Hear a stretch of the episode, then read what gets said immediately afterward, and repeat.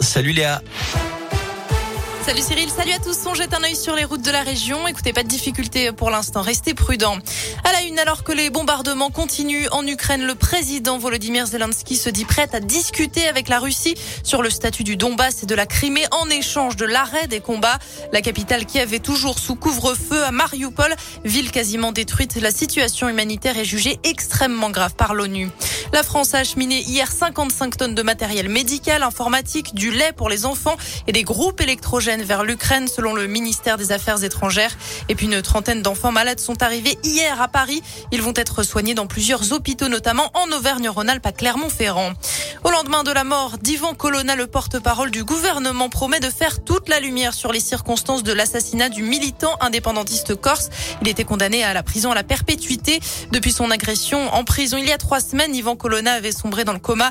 Gabriel Attal appelle aujourd'hui au calme et au dialogue alors que la Corse est restée sous tension ces dernières La nouvelle demande de mise en liberté de Cédric Jubilard, rejetée par la Cour d'appel de Toulouse. Ses avocats dénoncent un manquement à la présomption d'innocence.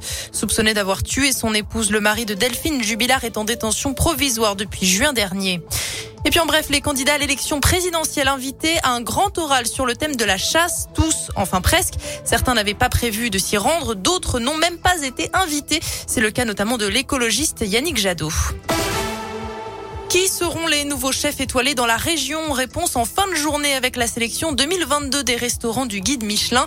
Certains restaurants risquent aussi de perdre le précieux macaron. D'autres pourraient au contraire récupérer une étoile perdue. On pense notamment à l'abbaye de Collonges, le restaurant de Paul Bocuse qui avait perdu sa troisième étoile en 2020. La sélection sera dévoilée à partir de 16h30. Ce rassemblement à Saint-Étienne, mobilisation pour l'accueil de tous les exilés. Le collectif pour que personne ne dorme à la rue appelle à se réunir à 18h tout à l'heure sur la place Jean Jaurès. Changement d'adresse pour le centre de vaccination de Bourg-en-Bresse. À partir du 6 avril, il faudra se rendre à la maison médicale de garde de l'hôpital de Fléria. Et puis enfin, noter que la terre a légèrement tremblé ce matin dans le département de Haute-Loire. Séisme de magnitude 2 sur l'échelle de Richter, près de la commune de Blanzac, à une dizaine de kilomètres du Puy-en-Velay, selon le réseau national de surveillance sismique. Et puis dernier jour pour voter pour le village préféré des Français. 14 communes sont en liste, dont Dieulfi dans la Drôme pour la région Auvergne-Rhône-Alpes.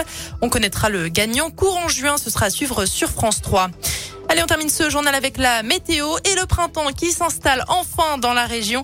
Du soleil et des températures qui vont de 12 degrés au Puy-en-Velay jusqu'à 15 degrés à Clermont-Ferrand et Bourg-en-Bresse.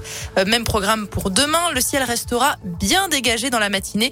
Côté température, en revanche, ça restera frais. On aura entre 4 et 9 degrés dans la matinée sur l'ensemble de la région. Excellente journée à tous à l'écoute de Radio Scoop. Merci Léa.